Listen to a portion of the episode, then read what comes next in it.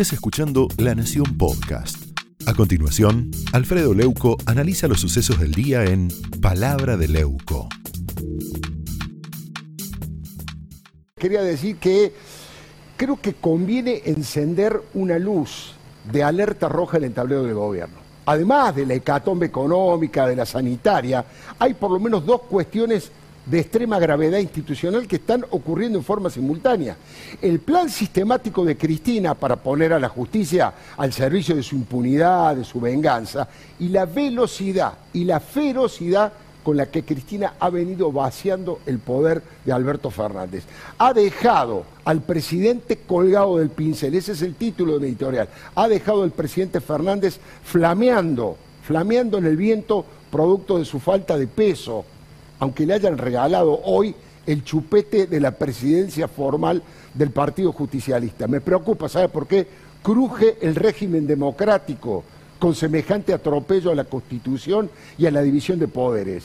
Ayer, lo estábamos comentando y por suerte está como invitado, Jorge Liotti logró ponernos en guardia a todos los que defendemos el funcionamiento de las instituciones republicanas. Es uno de los periodistas con mejor información y con mayor capacidad de análisis. Y escribió en La Nación, lo repito, que Cristina confesó en la intimidad que se había equivocado al elegir a Alberto y que solo restaba acompañar y aguantar los dos años y medio que le quedan de mandato. Liotti confirmó que Cristina dio señales de soltar amarras y que un camporista le dijo que a Alberto ya le picaron el boleto. ¿eh? Es realmente impresionante y ahí estamos viendo la nota. La verdad, Cristina se desentendió de la suerte de Alberto, lo entregó, vamos a ser directo, lo entregó. Incluso con un ejemplo bien concreto que estábamos hablando recién, que demuestra que Cristina es la que impone las condiciones. Si lo quieren echar a Bernie, también tienen que despedir a Sabina Frederick. Los dos o ninguno le ordenó Cristina, según escribió el propio Jorge. Ahora, otro Jorge Fontevecchia, el dueño de la editorial Perfil, fue por un camino similar tituló su columna sabatina como La renuncia de Alberto y aseguró que una fuerte versión cuenta que Alberto le habría tirado la renuncia a Cristina, le habría tirado la renuncia a Cristina y que ella no se lo aceptó, escuche usted, con los mismos argumentos con los que había rechazado la de Julio Debido en su momento, ¿se acuerda? De acá vos te vas con los pies para adelante. Eso es lo que trascendió en aquel momento, que fueron las palabras de la jefa de la asociación ilícita para saquear al Estado, las que le dijo a su gerente de sobreprecios, coimas y lavado que Julio Debido. Se dan cuenta que no exagero si digo que es una situación de extrema gravedad institucional.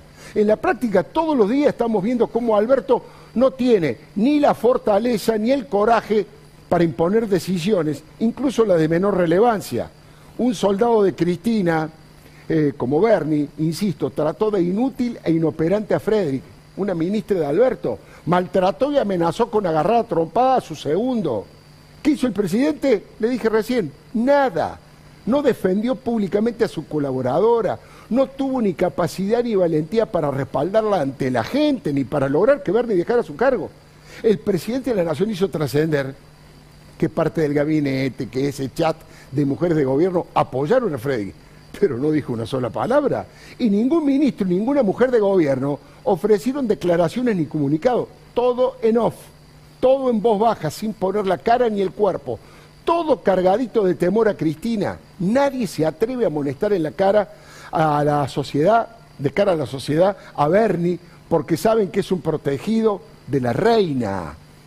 Pregunto otra vez, ¿cuánto tardará Frederick en decir que está agobiada como Marcela Lozardo y huir hacia alguna embajada?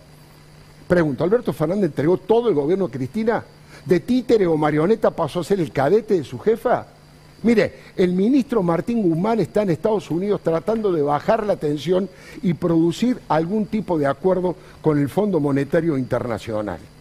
A esa misma hora, escuche usted, y ahora vamos a escuchar el comentario de Florencia Donovan, a esa misma hora, en su lujosa prisión domiciliaria, Amado Budú le escupió el asado y dijo que había que estatizar los servicios públicos y que Guzmán está buscando un acuerdo con el fondo que nos va a hundir. Fue un préstamo, dijo Amado, criminal para sostener a Macri. Les recuerdo que Vudú fue ministro de Economía y vicepresidente de Cristina, y que hoy está condenado por corrupto y con sentencia firme. Pregunto, ¿alguien le cree? ¿Alguien cree que Vudú habla por su cuenta o dice lo que Cristina quiere decir? Ahora sí, Florencia Dorovan, que sigue estos temas de cerca, le quiero pedir por favor que nos comente este pasaje, esta permanencia actual. Hoy creo que se vio con su mentor, con Joseph Stiglitz, eh, Guzmán en los Estados Unidos. Florencia, muy buenas noches. Buenas noches, Alfredo. Sí, la reunión clave de todas maneras de Guzmán es mañana. Mañana se reúne con Cristalina Georgieva, la directora ejecutiva del Fondo Monetario Internacional, y también con el equipo técnico del fondo que lleva el caso argentino. Esto fue Palabra de Leuco, un podcast exclusivo de La Nación. Escucha todos los programas de La Nación Podcast en www.lanacion.com.ar. Suscríbete para no perderte ningún episodio. Estamos en Spotify, Apple Podcast, Google Podcast y en tu reproductor de podcast favorito. Seguí escuchando La Nación Podcast.